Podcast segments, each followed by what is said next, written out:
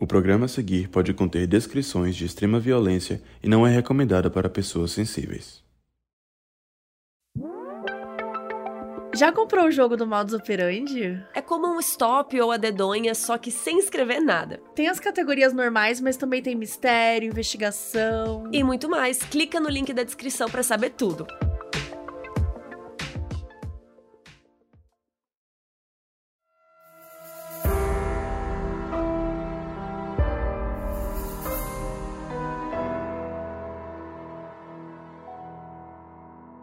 Goiânia, 1987.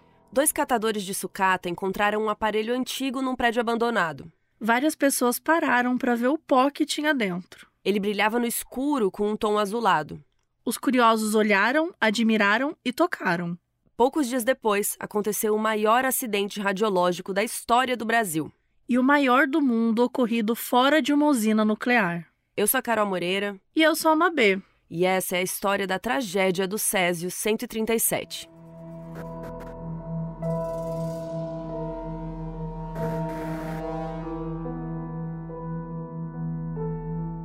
Nossa história começa, de certa forma, em Goiânia, nos anos 1970.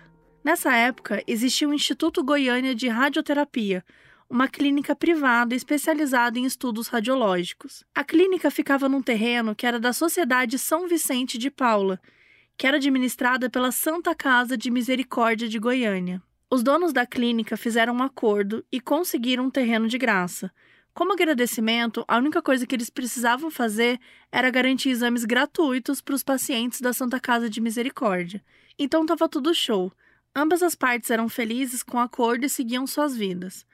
No ano de 1971, eles adquiriram um aparelho que era utilizado em radioterapias. E já que é importante para a história, vamos entender um pouco melhor disso. A radioterapia é aquela coisa do uso das radiações ionizantes como forma de tratar doenças, principalmente o câncer. A questão da radioterapia é que quando essa radiação entra em contato com a pessoa, ela consegue danificar e matar as células. Então a medicina usa isso como forma de impedir células cancerígenas de se alastrarem, né? E claro que as outras células também são afetadas por isso, mas as células normais do nosso corpo, elas têm a capacidade de reparação maior do que essas células, é, por exemplo, de tumores, né? Só que é óbvio que tudo isso é estudado, né? Feito de uma maneira super cuidadosa, tem um tempo limitado, exatamente, nananã. Então, só para vocês entenderem mais ou menos como funciona. Esse equipamento em si que tinha lá na clínica era assim: a parte externa tinha um revestimento de chumbo que retém a radiação dentro do aparelho, e mais para dentro também tinha um anel de retenção e tampas de aço inoxidável, mais um escudo interno para impedir a saída de radiação, uma janela feita do elemento químico irídio que também tinha função protetiva. E lá no centro do aparelho, protegido por tudo isso, tinha um cilindro de material radioativo, que pode variar, né, dependendo do aparelho. No caso desse específico, era uma cápsula cloreto de césio. O cloreto de césio é um sal extraído do próprio elemento químico césio, e o césio tem vários isótopos radioativos, que são átomos com energia nuclear. Então tá, tinha esse aparelho lá com o sal do césio 137, revestido por várias camadas protetoras, incluindo aço e chumbo. E a clínica realizava lá os seus procedimentos normalmente, usava o equipamento, né, vida normal. Até que em 1984, a Santa Casa de Misericórdia entrou com uma ação contra a clínica, acusando de não cumprir a sua parte do acordo, que era a clínica dar tratamento gratuito para os pacientes deles. Aí o pessoal da Santa Casa despejou a galera da clínica e venderam o terreno para o Instituto de Previdência e Assistência do Estado de Goiás, o IPASGO. E aí todo mundo lá da clínica vazou, levaram suas coisinhas, mas esse aparelho ficou para trás e ficou esquecido. Ninguém tirou, o negócio ficou ali. O pessoal do IPASGO começou a demolição e tal, mas acabou ficando pela metade porque deu um problema judicial, então a justiça mandou eles pararem. Então ficou o negócio ali meio largado, um lugar meio abandonado, destruído. Nos anos em que o equipamento ficou ali abandonado, nem a vigilância sanitária e nem os órgãos responsáveis por fiscalizar a energia nuclear fizeram algum tipo de fiscalização ali. Ninguém foi lá catalogar o terreno depois que o pessoal da clínica saiu para ver se tinha algum equipamento ou se porventura tinha algum risco ali. E é até bizarro pensar, gente, nessa falta de supervisão, porque naquela mesma época aconteceu o acidente nuclear de Chernobyl. foi em abril de 1986, né, quando um teste de segurança na usina de Chernobyl acabou resultando na explosão do reator 4, que liberou uma quantidade preocupante de radiação no ar. E foi assim, é, divulgado pelo mundo todo, foi uma tragédia, foi bem horrível. Contando com mortes imediatas, a tragédia teve 31 vítimas que ou tiveram contato exacerbado com a radiação ou morreram no incêndio da explosão. Mas, ao longo prazo, contando pessoas contaminadas e com doenças causadas pela radiação, se estima que, com o passar das décadas, inúmeras pessoas tenham morrido. Só que é muito difícil chegar a um número exato, né? Porque muita gente ficava doente depois, né? Umas consequências dessa radiação. De qualquer modo, esse desastre fez o mundo inteiro debater sobre os perigos da energia nuclear, da radiação.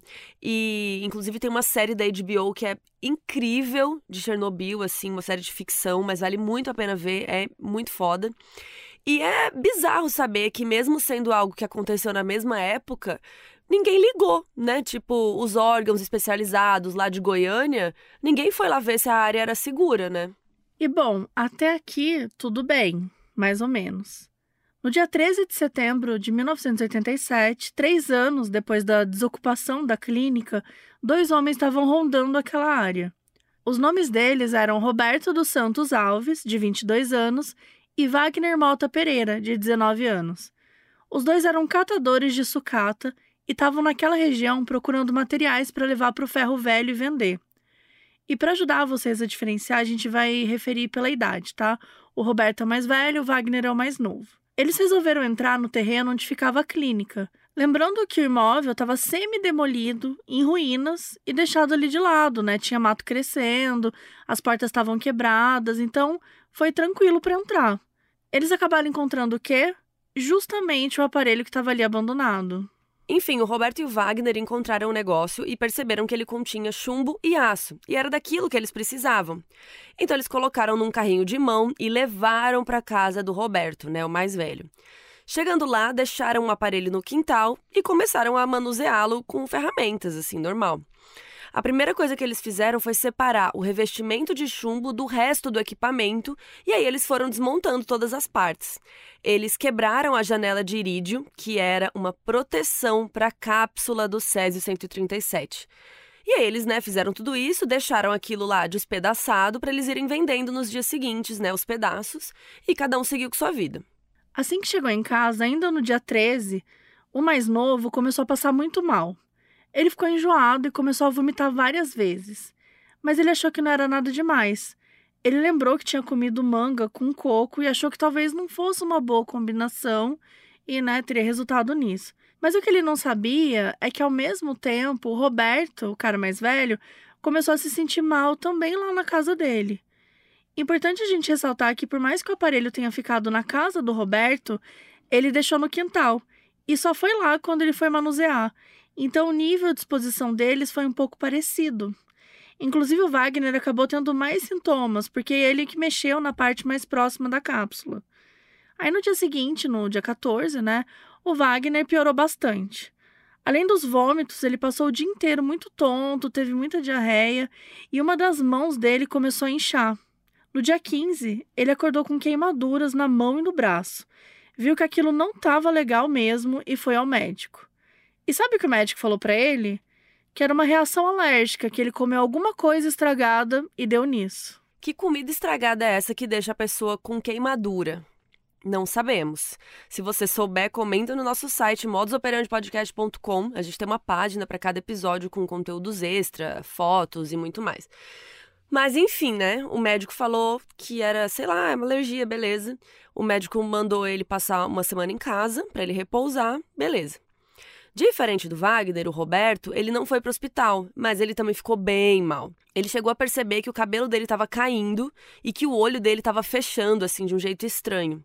E em nenhum momento, nem o Wagner nem o Roberto chegaram a pensar que era devido àquele aparelho, né, a exposição aquilo ali, porque com certeza eles não sabiam que aquilo era, né, o Césio 137, que aquela máquina, o que que servia aquela máquina antes, né? Eles não tinham como saber.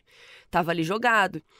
Então os dias foram passando e o Wagner, que era o mais novo, né, ele foi melhorando, voltou a trabalhar um pouco assim, até que quatro dias depois, no dia 19, ele se reencontrou com o Roberto para finalmente eles venderem as partes daquele negócio lá que eles tinham recolhido juntos. E, gente, o que salvou eles foi o fato de que eles não entraram em contato direto com o Césio, porque a cápsula ainda estava fechada. Mas, infelizmente, nem todo mundo teria essa sorte.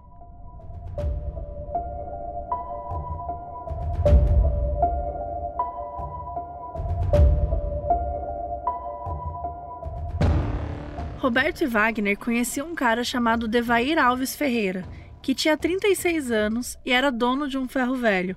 Eles venderam para o Devair as partes desmanteladas do equipamento, e aí ele mandou um dos seus funcionários ir buscar. Quando o funcionário do Devair chegou lá no ferro velho, ele botou outros dois funcionários para mexer. Os nomes deles eram Israel Batista dos Santos, de 22 anos, e Admilson Alves de Souza, de 18 anos. Eles foram as duas pessoas que mais manusearam os restos do equipamento. E como já estava em partes, eles tiveram muito mais contato com a cápsula. E depois de desmontarem mais ainda o objeto, a cápsula ficou totalmente desprotegida. Lá dentro estava o cloreto de césio. Para eles, era só um pó branco, né? Que eles queriam saber se era valioso de alguma forma. Então eles avisaram o Devair. E o Devair estava próximo ao ferro velho. E aí, de noite, ele foi dar uma checada em tudo, viu os restos da peça e o pó ali dentro da cápsula. O pó brilhava no escuro, ele tinha um brilho azulado bonito, que deixou o Devair encantado. Ele não fazia ideia do que era aquilo, se valia alguma coisa. Chegou até a imaginar se era um pó sobrenatural com propriedades místicas. A única coisa que ele sabia é que não conseguia parar de olhar para aquilo.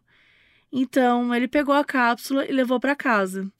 Ele morava com a esposa, a Maria Gabriela Ferreira, de 37 anos. E aí, quando chegou, ele mostrou imediatamente para ela, todo empolgado. E a Maria achou visualmente bonito, mas ela ficou meio receosa, né? Tipo, que que é isso, né? O Devair nem ligou, ele estava tão embasbacado com aquele pó que nos dias seguintes ele começou a convidar um monte de gente para visitar a casa dele e ver o negócio com os próprios olhos. E aí pronto, né? A vizinhança inteira tava falando naquilo e tal. Até gente que conhecia o Devair só por nome, assim, apareceu na casa dele para ver o pó brilhante. E ele também não conseguia mais se desfazer do negócio. Então, quando ele ia trabalhar, o pó ia com ele para o trabalho. O pó ficou passando 24 horas por dia com ele. O Devair estava curtindo muito a atenção que o negócio estava trazendo para ele. E aí ele deixou a cápsula exposta na sala para que qualquer um que chegasse pudesse ver. E o pior de tudo, ele começou a pegar resquícios do pó e dar de presente para amigos e familiares. Muita gente lá da vizinhança queria ser próximo dele só por causa do pó. Então tinha gente que ficava se aproximando, querendo conquistar a amizade dele, para ganhar um pedaço do pó também. Ganhar um pedaço, não, um pouquinho do é. pó. É que foi aquela coisa, todo mundo falando, ah, aquele cara tem um pó muito legal, brilha no escuro. É. Aí ficou todo mundo, né, é, mas é que eu, eu imagino trocar uma ideia com ele. Que deve ser muito louco, né? Deve, deve ser, ser um negócio lindo, muito incrível. Infelizmente. É, infelizmente. No dia 21 de setembro, a Maria Gabriela, a esposa dele, acordou se sentindo muito mal com vômitos e diarreia. Ela foi para o hospital, mas não conseguiram diagnosticar o que ela tinha. E aí ela voltou para casa e ficou tomando uns remédios X lá para enjoo, mas cada dia ela só piorava. No dia 23, o Wagner, um dos catadores que encontrou o aparelho, ele estava com as queimaduras no corpo, né? Ele foi internado no Hospital Santa Rita. O quadro dele tinha piorado bastante e ninguém conseguia entender o que era. Depois de quatro dias internado, a equipe médica chegou à conclusão que ele estava com sintomas de alguma doença de pele, então ele foi transferido para o Hospital de Doenças Tropicais. Enquanto isso, no dia 24, o Devair recebeu uma visita do irmão, o Ivo Ferreira que finalmente foi ver que pó era esse que estava todo mundo falando. O Ivo tinha 40 anos, tinha uma esposa chamada Lourdes e três filhos, um menino e duas meninas. O Devair deu um pouco do pó para o Ivo levar para casa e mostrar para a família. Ele achava que as crianças iam gostar. Dos três filhos do casal, a gente tem que destacar a Leide, que era uma menininha de seis anos. A Leide era muito fofa. O pessoal da vizinhança achava ela super gentil, carismática. Não tinha ninguém ali que não gostasse dela. E ela tinha uma relação muito próxima com o pai, sempre percebia quando ele estava para baixo e tentava animá-lo. E ele levou o pó para casa na intenção de mostrar, principalmente para ela. E dito e feito, né? Imagina, criança com aquele negócio doido, né? A Lady ficou obcecada. E aí ela ficou encantada com o brilho, tocou muito no pó. De todas as pessoas que tocaram no negócio assim ao longo dos dias, ela foi a que teve mais contato. Já a Lourdes ficou desconfiada, ela achou aquele negócio muito estranho, ela não quis chegar perto, mas ela acabou entrando em contato porque é ela que lavou as roupas do Ivo e das crianças depois. O Ivo tinha uma prima chamada Luísa Odete, que a Lady tinha, tipo, uma tia, assim. E aí ela ficou tão empolgada com o pó que pediu pra Luísa ir lá ver também o pó. E aí, como as famílias moravam perto, a Luísa foi. Aí a Lady apagou as luzes do quarto para ficar, né, aquele brilho do pó no escuro. E aí todo mundo ficou ali prestando atenção. Aí o Ivo pegou um pouco do pó, passou no braço da Luísa, na prima, para ela ficar com o brilho. Ai, gente, é muito, é muito triste ler isso, assim, que eles É. estavam manuseando isso. Desesperador saber depois, né? E aí, na hora de ir embora, ele deu um tiquinho do pó para ela levar para casa. E quando ela chegou, ela mostrou pro marido, Kardec, ele tinha mais de 60 anos, e pros filhos também. O Kardec não teve muito interesse no pó, não, mas acabou sendo contaminado por osmose. Por sorte, os quatro filhos da Luísa não mexeram no pó. Eles viram, acharam bonito, mas não tocaram. E eles deram sorte, porque todo dia saíam para brincar com a Lady e outras crianças da vizinhança, mas por algum motivo naquele dia eles não estavam afim. Enquanto isso, de volta na casa do Ivo, chegou a hora do jantar. E estava todo mundo tão vidrado no pó que o Ivo colocou ele na mesa enquanto eles comiam.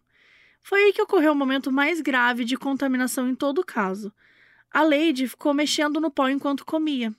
Então os dedos dela ficaram sujos. E ela estava comendo com a mão, então assim, né, acabou ingerindo parte do pó. Além do Ivo, o Devair também tinha outro irmão, o Odesson Ferreira, de 32 anos, que também entrou em contato com o pó nesses dias. O Odesson era motorista de ônibus, gente, que agonia. Então, todo dia, o que, que ele fazia? Tava de ônibus rodando a cidade inteira. Nessa época, estima-se que mil pessoas circulavam naquele ônibus dele por dia. Então, ele foi um vetor de contaminação muito importante. E como vocês podem imaginar, nos dias seguintes, todo mundo que a gente comentou começou a passar mal. A Luísa começou a perceber uma queimadura muito dolorida no braço, bem no local que o Ivo tinha passado pó. E logo na madrugada daquela noite que ela ingeriu um pouco do césio, a Lady começou a vomitar muito, a menininha, né? A boca dela ficou roxa, os pais ficaram desesperados. Todo mundo teve enjoo, vômito, muito cansaço, queimaduras, queda de cabelo. O próprio Devair não tinha nem paladar mais para comer. Relembrando então a cronologia até agora. No dia 13 de setembro, Roberto e Wagner né, chegaram lá, pegaram um aparelho na clínica. Dia 18, eles venderam para o ferro velho do Devair. O Devair levou para casa e desde então virou um tour, né? Um monte de gente começou a mexer no Césio. E ao todo foram quase duas semanas nisso até que descobrissem do que se tratava. E como que isso foi descoberto? À medida que os dias foram passando, a Maria Gabriela, a esposa do Devair, percebeu que tinha uma coisa muito errada rolando. Ela estava se sentindo mal há dias, com os mesmos sintomas que o resto do pessoal, enjoo, tontura e tudo mais. Algumas pessoas já tinham ido para o hospital, mas ninguém sabia o que estava rolando. Ela começou a listar todo mundo que sabia que estava doente quando os sintomas começaram e qual era a coisa em comum. E foi aí que ela percebeu que talvez tivesse a ver com tal pó. Então, o que, que ela fez? No dia 28 de setembro, ela foi lá no ferro velho do marido, falou com um funcionário e ele pegou para ela os restos do aparelho que foi encontrado na clínica, né, de onde veio o pó. Ela pediu a ajuda do funcionário para eles levarem lá na vigilância sanitária, no mesmo dia. Só que agora, gente, olha o perigo. Os dois foram para lá de ônibus, com o aparelho coberto num saco plástico. Aí, quando eles desceram no ponto, eles foram andando o resto do caminho. O funcionário chegou a segurar o aparelho no ombro. E ao chegarem na vigilância, a Maria Gabriela não encontrou ninguém que pudesse dar atenção naquele momento, então ela deu as informações dela e largou o aparelho lá numa cadeira, né, no saco, para depois o pessoal olhar. Então, assim, o negócio ficou lá no meio da. Gente, que pavor. E enquanto isso, lá nos hospitais estavam rolando os internamentos, as pessoas passando mal, e um médico da vigilância sanitária começou a desconfiar que talvez estivesse ocorrendo algum nível de radiação entre os pacientes. Ele falou com um sanitarista lá da vigilância e solicitou que no dia seguinte um físico fosse chamado para ir lá e dar um suporte. Dito e feito, no dia 29 de setembro, o físico Walter Mendes, da Secretaria de Saúde, foi lá na vigilância sanitária para examinar. Ele levou com ele um detector de radiação que tinha pego emprestado de uma agência de prospecção e mineração de urânio. Quando ele chegou a mais ou menos uns 80 metros de distância, ou seja, assim, um tamanho de um prédio de 20 andares, o detector começou a dar problema. Ele não conseguia medir mais. Tipo, ele nem chegou na vigilância, o negócio já tinha bugado. Ele achou que estava quebrado e voltou lá na agência para pegar outro detector. Falou que o dele estava quebrado. O cara que estava lá, responsável na hora, falou que o detector estava funcionando sim, que talvez ele que não soubesse mexer. Walter falou que sabia mexer sim, que era para dar outro aparelho para ele. Ele voltou lá na vigilância sanitária com outro aparelho e, quando chegou na mesma distância, deu o mesmo problema. Aí ele pensou, né? Ou é uma coincidência bizarra, né? Dos dois aparelhos estarem quebrados no mesmo dia, ou aquela área tá com tanta radiação que nem o detector conseguia medir. Mais ou menos nessa hora, o Walter viu um bombeiro do posto de saúde carregando um objeto muito estranho. O que, que era? O equipamento que a Maria Gabriela deixou lá no dia anterior. Ele foi perguntar o que, que o bombeiro ia fazer com aquilo. E o cara ia despejar no rio. No rio, que serve água para a população. Mano do céu. O Walter falou: pelo amor de Deus, não faça isso, né? E ele pegou o aparelho e colocou ele perto do, do treco e obviamente que deu níveis altíssimos de radiação, e o Walter ficou tão preocupado que ele mandou evacuar a vigilância sanitária. E aí ele foi conversar com as pessoas que tinham recebido o objeto, né? E perguntou quem que tinha levado para lá. E eles falaram que tinha sido uma mulher do ferro velho, não sei o quê, e deram a localização para ele e o Walter foi atrás dela. Só de chegar próximo ao ferro velho, o detector novamente deu aquele problema, naquela né? bugada de não conseguir medir os níveis de tão alta que a radiação estava. O Walter matou a charada. Tinha um aparelho radioativo rodando pela cidade sem nenhum cuidado.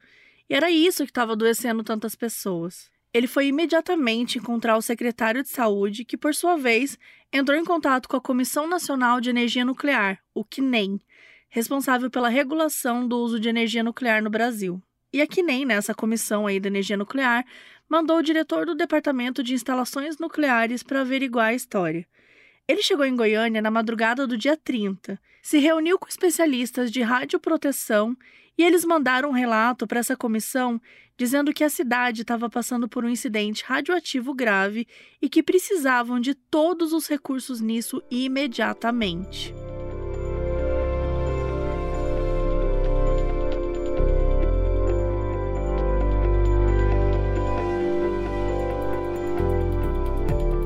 Na manhã do dia 30, Goiânia amanheceu com a chegada de inúmeros técnicos para realizar uma contenção da radioatividade. O primeiro passo foi fazer um mapeamento de quais eram as maiores áreas de contaminação. Começaram pelo ferro velho e descobriram que o dono era o Devair e também foram na casa dele. E a partir daí, eles precisavam conseguir as informações de todas as casas, de todas as outras pessoas para quem ele tinha dado resquícios do pó, ou que encostaram no pó. Ao todo, sete áreas foram isoladas e evacuadas, a circulação ali foi proibida. Depois disso, era necessário levar todas as pessoas que moravam nessas áreas para fazer uma triagem. O único lugar que cabia tanta gente era um estádio de futebol. Então, os órgãos responsáveis montaram uma base lá no Estádio Olímpico de Goiânia e, mesmo assim, o número excedeu bastante. Para vocês terem ideia, a capacidade oficial do estádio era de 13.500 pessoas, mas nessa época do Césio, estima-se que 112 mil passaram por lá para serem testadas. Importante também a gente contar que o governo e os órgãos responsáveis por aquela movimentação toda esconderam muita coisa da população supostamente para evitar pânico. Essas pessoas que estavam sendo retiradas de casa e enviadas para o estádio não estavam entendendo nada. Foi dito para elas que rolou um vazamento de gás. E foi só depois que eles foram perceber a magnitude da situação. Os testes revelaram o seguinte: 249 pessoas apresentaram um número significativo de radiação, 120 delas estavam com contaminações nas roupas, passaram por banhos e uma limpeza lá e foram liberadas.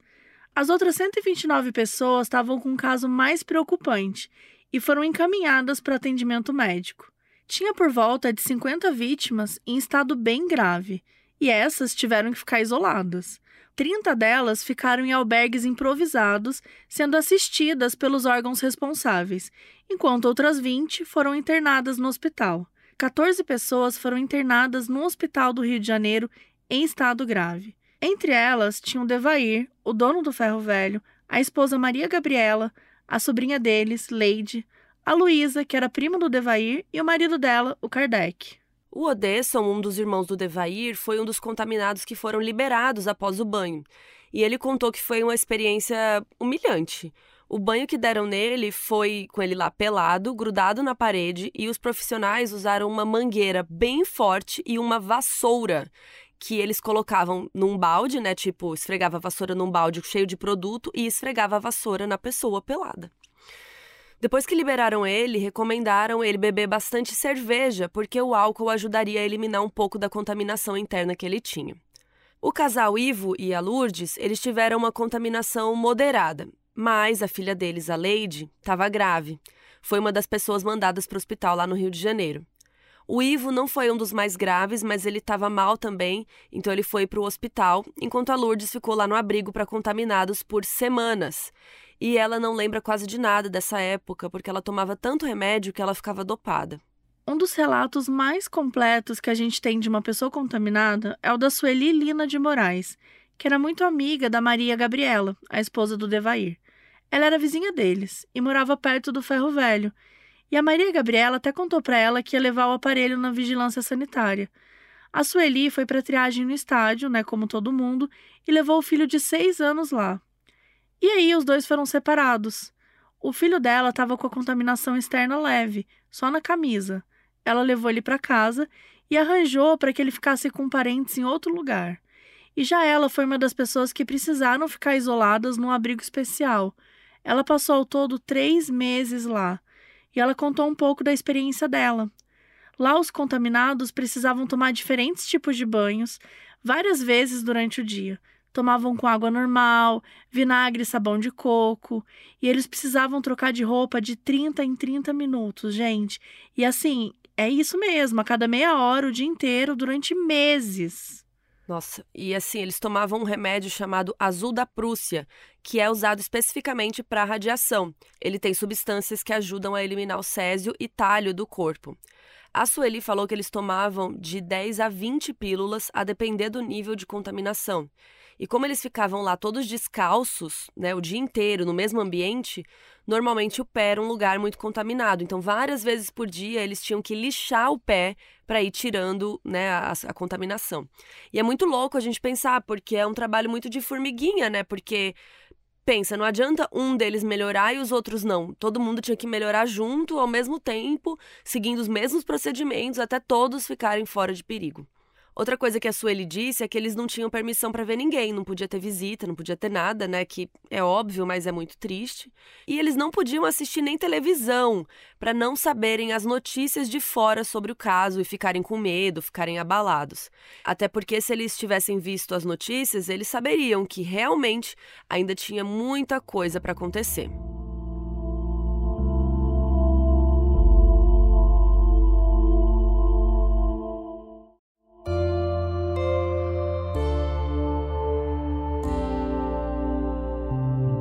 O acidente do Césio 137 foi algo inédito no Brasil, e por conta do medo e da ignorância, muitas pessoas começaram a ser preconceituosas com qualquer um que morasse perto das áreas afetadas, ou até pessoas de outros estados sendo preconceituosos com quem era de Goiás. Uma pessoa que sofreu muito preconceito por conta do Césio se chama Daniel de Lemes, mas na época ele era só uma criança de 8 anos que morava ali por perto. O pai dele era dono de uma pastelaria, que ficava bem próxima das áreas que foram infectadas. Nas semanas após a descoberta da radiação, sempre passavam agentes por ali para fazer uma medição nas pessoas. Uma vez apitou positivo para radiação nele, mas aí quando mandaram ele tirar a camiseta, não apitou de novo. Então foi uma contaminação externa leve e ele ficou bem. Só que os pais dele não achavam que aquele ambiente era bom para criança, né? Então mandaram ele para ficar alguns dias com um tio no interior. E lá ele sofreu muito preconceito. Toda a vizinhança comentava que ele veio lá do Césio. As mães não deixavam as crianças brincar com ele, né, por medo de serem infectadas. Então ele acabou voltando logo para Goiânia para ficar com os pais. Atualmente o Daniel é adulto e ele assumiu o comando da pastelaria do pai dele. Laudir Pansieri e Raidi de Abreu são um casal, e ambos moravam em Goiânia na época do acidente. O Laudir é do Espírito Santo e é corretor de seguros E a Heidi é de Minas Gerais e aposentada. Quando teve o acidente, o Laudir tinha muitos negócios em Cuiabá, no Mato Grosso, caso vocês não sabem, a cidade, cidade natal da Carol. Então ele sempre ia e voltava entre as duas cidades, então ele ficava entre Goiânia e Cuiabá. Mas ele passou a ser recebido com muito preconceito. As pessoas perguntavam se ele estava contaminado, questionavam se não era melhor ele ficar em Goiânia ao invés de ficar viajando. O Laudir começou a ficar paranoico de verdade, então ele decidiu ir num lugar onde fazia medição de radiação e deu que ele não estava contaminado. Deram um laudo com essa informação para ele e ele começou a andar por aí com esse documento no bolso para mostrar para qualquer um que questionasse. Já a Heidi estava fazendo faculdade na época e ela sofria muito preconceito dos colegas por morar perto de uma das áreas contaminadas. O pessoal da sala ficava brincando que ela era radioativa, que ela estava com césio, e ela ouvia muitas piadas sobre isso, e ela fingia que não se importava, ela levava na zoeira, assim, mas no fundo, no fundo, ela ficava bem chateada. Quando eles iam para Minas para visitar a família dela, também, mesma coisa. A vizinhança ficava toda agitada, faziam perguntas, tinha gente que não chegava perto dela. Eles chegavam de carro e depois não usavam para mais nada, porque a placa era de Goiânia. Então, se eles saíssem pela cidade, as pessoas ficavam perguntando. Então, eles deixavam o carro na garagem e ficavam sem usar. Outro caso bem triste é da educadora Laurita Rodrigues da Silva. Na época, ela trabalhava numa empresa de confecção de diversos produtos. Ela é de Goiânia e tanto a moradia dela quanto o local de trabalho eram longe das áreas contaminadas. Ninguém do ciclo dela conhece ninguém que foi contaminado. Era realmente outra parte da cidade. Mas mesmo assim, a empresa dela sofreu muito só porque era de Goiânia. Eles trabalhavam principalmente com vendas para outros estados, mas depois do acidente com o Césio, ninguém mais queria fazer negócio com eles, com medo de que os produtos estivessem contaminados. Ela contou que tinha uma remessa que foi para Rio Branco, lá no Acre, que foi mandada de volta inteira. E aí, como vocês podem imaginar, a empresa começou a ter vários problemas, né? Problemas financeiros, e acabou fechando. Todo mundo perdeu seus empregos. A Laurita teve muita dificuldade para pagar as contas. Ela tinha familiares no Tocantins que falaram para ela se mudar para lá, para ficar com eles, mas ela não queria, porque a vida dela era em Goiânia, a vida, né, tudo estava lá. E depois ela conseguiu se reerguer, ficou em Goiânia, mas é bizarro a gente pensar isso, né? Que ela morava numa outra área, que ela não teve interação nenhuma com ninguém, com nada do Césio, mas isso acabou resultando em, em ela perder o emprego, perder o trabalho dela. Enquanto muita gente estava tentando lidar com preconceito, ainda tinham pessoas contaminadas pelo Césio que estavam tentando sobreviver. Como a gente comentou, os casos graves foram enviados para o Hospital do Rio de Janeiro. Era o Hospital Naval Marcílio Dias. Esse hospital pertence à Marinha e é um dos mais avançados e com mais recursos do Brasil. E para vocês terem ideia, o hospital trouxe vários profissionais de outros países para ajudarem com as vítimas do Césio. E para entender o nível de gravidade, né? A medição de radioatividade no corpo humano é a partir da unidade Gray, que representa o nível de absorção de radiação ionizante no corpo.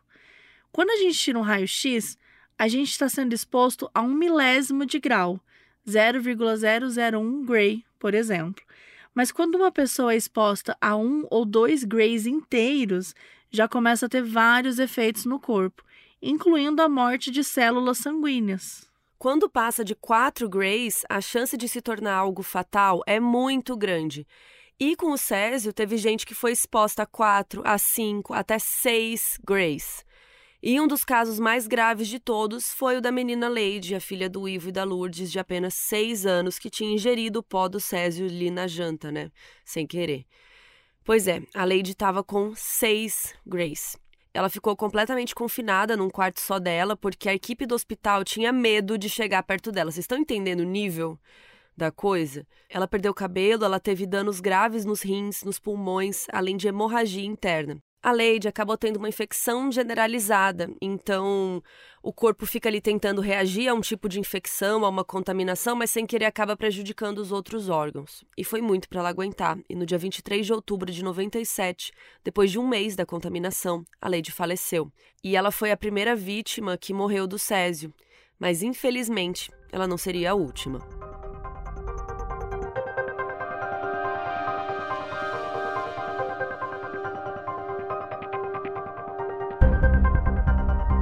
No dia 23 de outubro, fazia pouco mais de um mês desde o início da contaminação do Césio. Uma das pessoas que mais estava mal de saúde era Maria Gabriela, a esposa do Devair, né, dono do ferro velho. Foi ela quem percebeu que tinha algo errado com o pó e levou o resto do equipamento para vigilância sanitária. A Maria Gabriela estava com 5,7 grays de radiação, e lembrando que a partir de 4 já pode ser fatal. Ela teve uma hemorragia interna quando ela estava no hospital, incluindo nos olhos e no trato digestivo. Ela também teve queda de cabelo, e até que ela não resistiu mais e faleceu aos 37 anos, no mesmo dia que a sobrinha, a menina Lady. Do ponto de vista mediático, a Lady se tornou o grande símbolo imagético do acidente do Césio 137. A morte dela teve muito mais cobertura da mídia do que as que viriam depois. Mas isso acabou repercutindo de uma maneira bem complicada.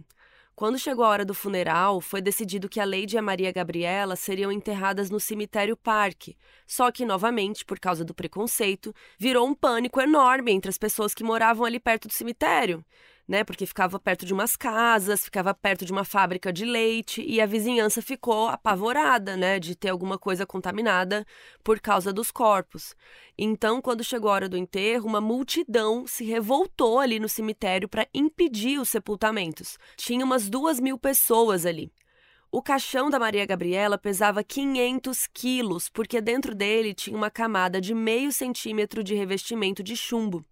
E também tinha uma tampa de madeira que foi aberta assim mais rapidinho para a família dela poder vê-la, né, se despedir, porque tinha um visor assim que também era revestido. Mas o caixão da Lady foi diferente, porque ela teve uma dose muito alta de radiação, então o caixão dela pesava 700 quilos para ter esse revestimento de chumbo, que era mais grosso ainda, e o caixão dela não teve visor. Os caixões em si mal foram tocados, eles foram suspensos por um guindaste e levados até as covas, que eram bem mais fundas que o normal. Depois de enterrados, ainda revestiram os locais com 30 centímetros de concreto. E mesmo com todas as medidas de proteção, as pessoas ali não estavam satisfeitas. Muitas delas levaram pedras e tijolos para jogar nos caixões e no caminhão que tinha levado eles. Teve até gente levando cruz, pedindo proteção contra o mal que vinha dessa contaminação e que seria jogado ali perto deles. Gente, que absurdo. Que absurdo, que preconceito, que ignorância. E assim, ai, eu não quero ser exposto a isso. Aí vai duas mil pessoas vai lá. lá. É, vamos lá, tipo então. assim, que, que ideia. burrice é essa, sabe? Absurdo. Então, obviamente, acabou se tornando um tumulto muito grande, até porque muita gente que tava ali não concordava com a revolta. Então, uma galera, assim, começou. Uma Caos. galera começou aquele caos, a galera brigando com eles mesmo. A polícia teve que controlar a situação ali e só depois que os funerais puderam seguir tranquilamente. Foi um processo bem demorado, levou mais de duas horas para deslocar os caixões e enterrar corretamente. Os membros da família que estavam em condições de sair do isolamento tiveram permissão para ir no funeral. Entre eles estava Lourdes, a mãe da Lady. Ela passou muito mal e ela não teve forças para assistir o sepultamento da filha. Infelizmente, não demorou muito para a gente ter mais vítimas fatais do acidente com o Césio. Vocês lembram de quando os catadores venderam as peças para o ferro velho e aí o Devair colocou dois funcionários para trabalhar? Então, eram o Israel e o Admilson, que a gente já citou, e os dois também estavam muito mal, foram mandados para o hospital. O Israel desenvolveu doenças respiratórias bem graves e problemas linfáticos. Ele estava com 4,5 grays de radiação. Ele acabou não resistindo e morreu aos 22 anos, em 27 de outubro, quatro dias depois da Lady da Maria Gabriela. O seu companheiro de trabalho, Admilson, tinha só 18 anos e também não conseguiu resistir. Ele teve lesão pulmonar, hemorragia interna e danos ao coração. O nível de radiação dele era 5,3 grays. Ele morreu no dia seguinte, no dia 28 de outubro. Oficialmente, essas foram as quatro vítimas a morrer diretamente por conta do Césio 137: a menina Lady, a Maria Gabriela e os funcionários Israel e Admilson. Todas as outras pessoas se recuperaram, incluindo o Devair, o Ivo e a Luísa, que também estavam no hospital. Claro que, assim, vários deles com diferentes sequelas. Mas com o passar dos anos, muitas pessoas morreram em decorrência de doenças desenvolvidas por causa do Césio, principalmente câncer. Dados de 2012 da Associação de Vítimas do Césio 137 aponta que 104 pessoas morreram indiretamente por conta do Césio e mais de 1.600 tiveram problemas de saúde por causa dele. Depois que as vítimas foram enterradas, as outras foram se recuperando, né? A contaminação foi contida e ainda tinha uma coisa muito importante a ser feita: se livrar da porcaria do césio, né?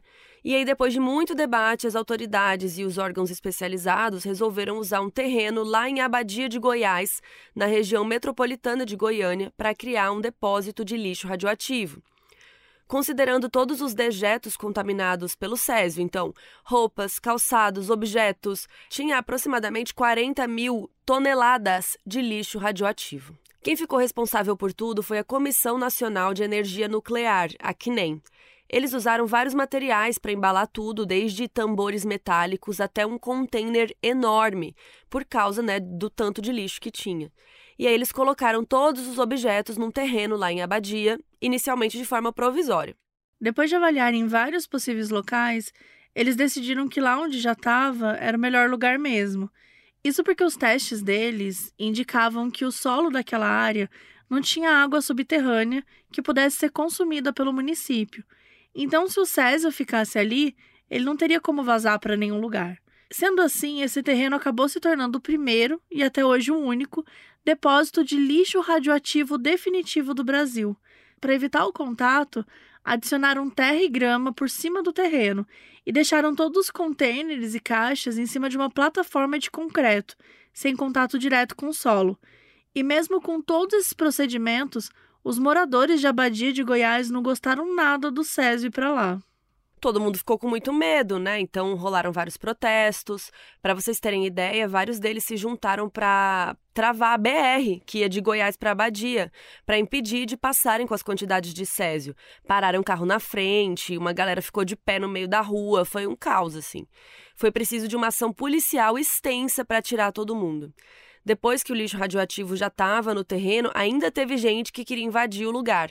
Aí o segurança que estava lá falou: ah, beleza, então entra lá e pega, cada um pega um barril de césio. Aí todo mundo falou: ah, não, beleza, né? Tipo, óbvio, ninguém ia lá mexer no negócio. Então, como uma forma de acalmar a população de Goiás e de Abadia, o CNEM montou uma nova sede lá em Goiás, chamada Centro Regional de Ciências Nucleares do Centro-Oeste e eles começaram a monitorar semestralmente todas as áreas envolvidas pelo Césio, tanto as sete regiões lá de Goiás que tinham sido interditadas, né, quanto as áreas de abadia próximas ao terreno do lixo radioativo. E aquelas sete áreas de Goiás eventualmente foram liberadas, mas eles continuam fazendo monitoramentos de rotina por lá. E aí vocês se perguntam, tá, legal que começaram a prestar atenção. Mas alguém foi punido pela negligência de deixar aquele aparelho perigoso lá à toa? E a resposta é mais ou menos. Nove anos depois do acidente, cinco pessoas relacionadas à clínica foram condenadas na justiça por homicídio culposo, quando não há intenção de matar.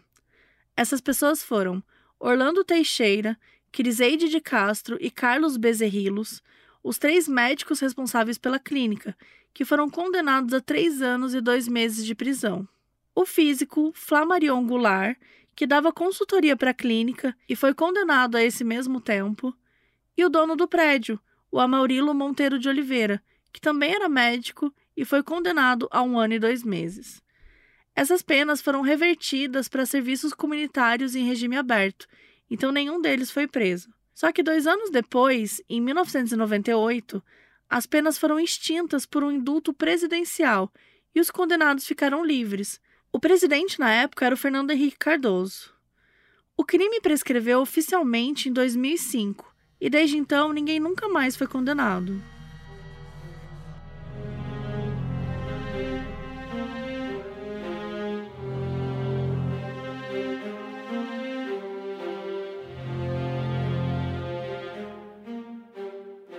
Nos anos seguintes ao acidente, a gente teve várias repercussões na vida das pessoas envolvidas, algumas delas muito tristes. O Supremo Tribunal de Justiça condenou o estado de Goiás a pagar uma indenização para as vítimas do acidente para ajudá-los a reconstruir a vida. Mas, mesmo com essa ajuda financeira, eles ainda tinham muitas marcas difíceis para pagar. O Devair, o dono do ferro velho, se sentiu muito culpado, imagina, gente.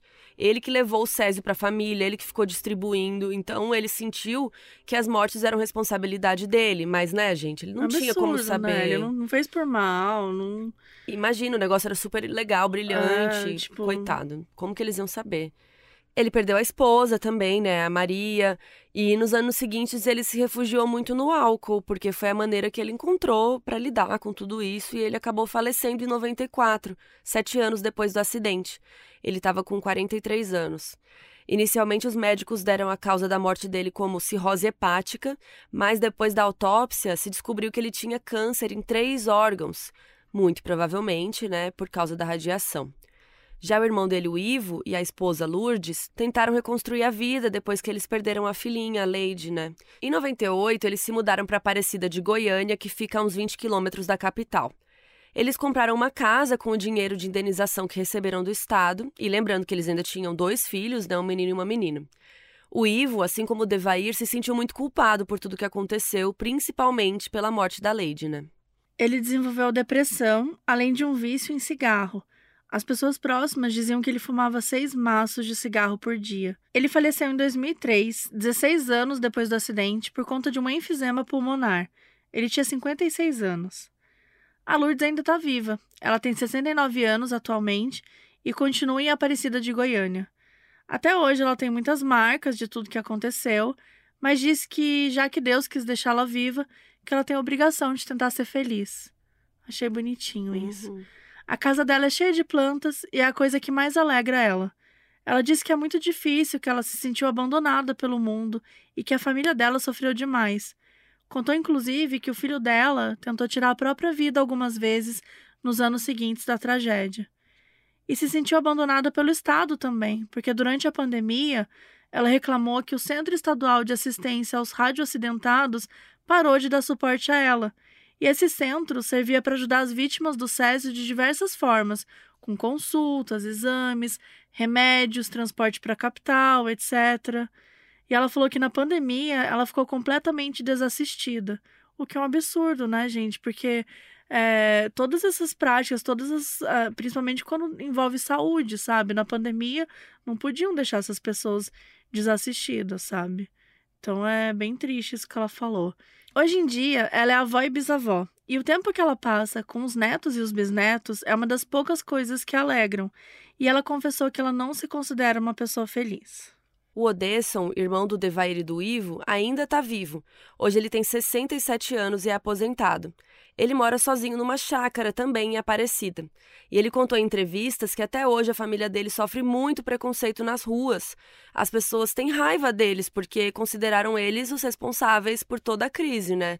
E muitos também por ignorância, porque acham que vão ser contaminados, não querem chegar perto, né? É, por exemplo, o Odesson hoje em dia ele é motorista de aplicativo e ele contou que já ouviu comentários dos passageiros com medo de ficar dentro do carro com ele com a janela fechada, coisa do tipo. Então, assim, 30 anos depois, tem gente que acha que eles ainda estão contaminados e vão infectar os outros, né? E o Odesson disse que ele teve que transformar essa dor em combustível para sobreviver, para retomar a vida dele. E uma coisa muito legal, ele decidiu criar forças para ajudar outras vítimas. Ele chegou a ser presidente da Associação de Vítimas do Césio 137. O Odesson já contou que no tempo dele como presidente, ele conheceu muitos técnicos de radiologia que ele considerou despreparados para a função. Disse que até hoje não viu nenhum estado do Brasil tomar medidas afetivas de treinamento para impedir que outros acidentes como o do Césio ocorram. Atualmente, quem é presidente da associação é a Sueli Lina de Moraes Silva, que era amiga da Maria Gabriela. A gente contou mais cedo o relato dela de como foi viver no abrigo para os contaminados, que tomavam banho toda hora e tal. E até hoje ela é presidente. Sobre os dois catadores que encontraram o aparelho né, do Césio na clínica, a gente não conseguiu encontrar muita informação sobre eles. Em 2017, o Roberto, que era o mais velho dos dois, deu entrevista para uma matéria sobre os 30 anos do acidente e o que se sabe é que ele já estava aposentado, e desde então não tem nem mais nenhuma notícia dele. Hoje em dia, ele tem 57 anos e o outro é o Wagner, com 54. Dia após dia, os sobreviventes do Césio continuam tentando viver suas vidas, lidando com preconceitos, perdas e traumas que nunca vamos conseguir entender.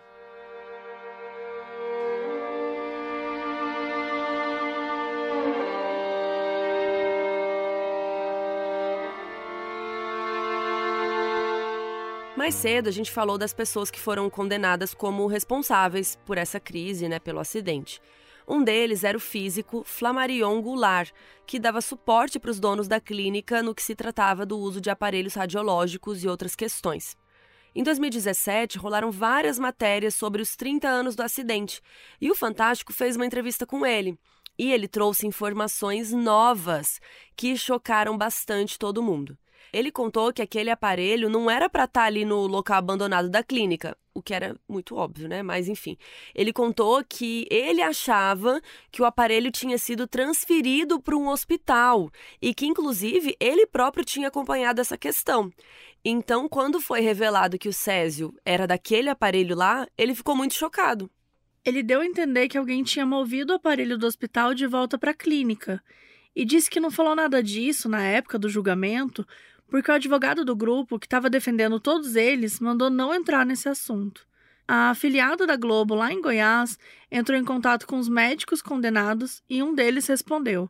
Disse que não teve nada disso não e que o aparelho estava na clínica há anos e continuou lá.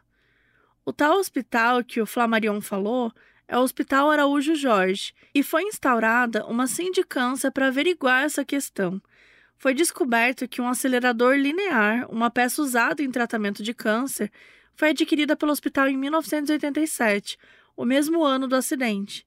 Desde então não saiu mais nenhuma informação a respeito, se realmente o aparelho foi mandado para o hospital e depois voltou para a clínica, nem nada disso. Então a gente não tem como saber se um dia isso vai dar em alguma coisa. Se você quiser mais conteúdo sobre esse caso, a gente vai fazer algumas recomendações agora. O cineasta Roberto Pires fez um filme de ficção sobre o caso chamado Césio 137, O Pesadelo de Goiânia. O filme é de 90. E ele foi muito aclamado, ganhou vários prêmios em festivais importantes. E o filme conta a história da contaminação e das vítimas, é de uma forma bem didática e bem fiel. Se sua vibe é mais documentário, tem um curta chamado O Brilho da Morte, 30 anos do Césio 137, que conta com entrevistas recentes de algumas vítimas, incluindo o Odesson e a Lourdes. E na pegada mais jornalística, tem um episódio do Linha Direta sobre o caso. E todos esses conteúdos estão disponíveis completos no YouTube. A gente vai deixar o link no nosso site, modusoperandipodcast.com. E se você quiser nos apoiar na Aurelo também, hoje, por exemplo, essa gravação está sendo feita ao vivo com o público assistindo aqui, comentando no chat. Então, também, além de outros prêmios, tivemos sorteios de livro hoje. Sim. Então, vale muito a pena participar da Aurelo. Tem muita coisa e tem episódio extra, né? É, tem até uma pessoa que comentou aqui que ele é de Goiânia Sim. e que na escola ensinam muito, focam muito sobre esse acidente, porque nem todo. Eu, pelo menos, é, eu nasci nesse ano, né? Então, obviamente, não ia ter material sobre isso. Mas quando eu fui estudar também, eu nunca soube pela escola, assim. Sim. Então, é legal saber que, pelo menos na cidade ali, eles focam nesse assunto no colégio. E o caso do Césio 137 foi o maior acidente radiológico da história do Brasil e um dos maiores do mundo. Na escala internacional de acidentes nucleares, que vai de 1 a 7, o acidente de Goiânia foi classificado com nível 5, que é bem alto. Oficialmente foram quatro mortes imediatas causadas pela contaminação, mas com o passar das décadas a gente teve várias pessoas morrendo de doenças decorrentes do césio, como câncer. Isso sem falar das vítimas que ficaram vivas e sofreram muito, das pessoas que perderam amigos, filhos, parentes das pessoas que sofreram simplesmente por estar em Goiânia na época. É uma tragédia que deixou muitas marcas e que mostrou como a negligência com materiais perigosos pode destruir vidas para sempre.